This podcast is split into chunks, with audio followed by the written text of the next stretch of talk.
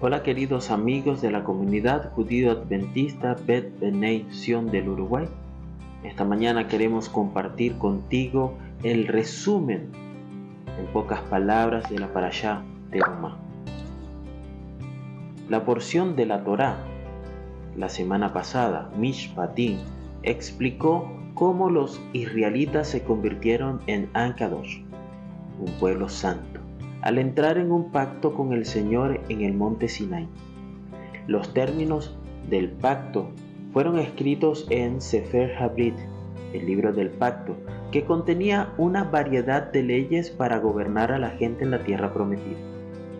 Cuando el pueblo accedió a obedecer en los términos del pacto, Moisés tomó la sangre del sacrificio y la arrojó sobre ellos diciendo, He aquí, la sangre del pacto que el Señor ha hecho con vosotros conforme a todas estas palabras. Luego Moisés volvió a ascender al monte para recibir Lujot Haeben, las tablas de piedra, inscritas con los diez mandamientos y para aprender Torah adicional del Señor. Esta parasha terumá comienza con el Señor diciéndole a Moisés, el Señor dijo a Moisés, di a los hijos de Israel que tomen para mí una ofrenda.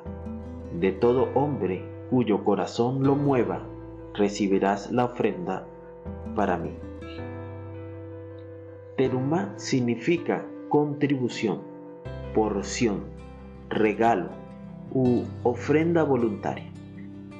En la parashá de esta semana, el Señor pide ayuda a todo hombre cuyo corazón lo conmueva para proporcionar materiales para el Mishkan Kodesh, el tabernáculo sagrado.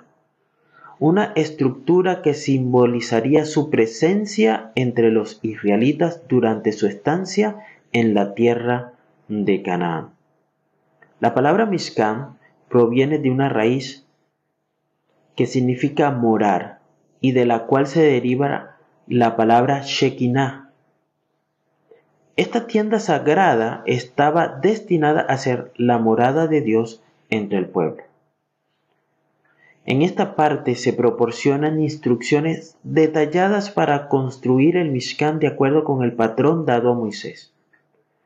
Recordemos que el Mishkan luego se convirtió en el modelo para el Bet Hamikdash, el templo en Jerusalén e incluso para la arquitectura de la sinagoga en días posteriores. La parashá nos va a contar de estas tres partes principales que componen el Mishkan. El atrio exterior llamado el Hatzer, que contiene el altar para los sacrificios de sangre y la fuente de bronce utilizada por los sacerdotes y una estructura similar a una tienda llamada Oel, que está dividida en dos cámaras separadas. Hakodesh, o el lugar santo, una cámara exterior a lo que solo tenían acceso los sacerdotes que cumplían con los deberes sagrados, que contenía el Shulchan, o la mesa de los panes de la proposición, la menorá, el candelabro, y el Mikbeach Hatoret. Hakatoret, el altar de incienso. Y el segundo, eh, la segunda parte o compartimiento es el Kodesh HaKodeshin o lugar santísimo, la cámara más interna en la que solo entraba el Kohen Gadol o el sumo sacerdote en Yom Kippur. Y esta eh, área del, del, del Mishkan contenía el Aarón Habrit, el arca de la alianza, que contenía a su vez las tablas que contienen los diez mandamientos.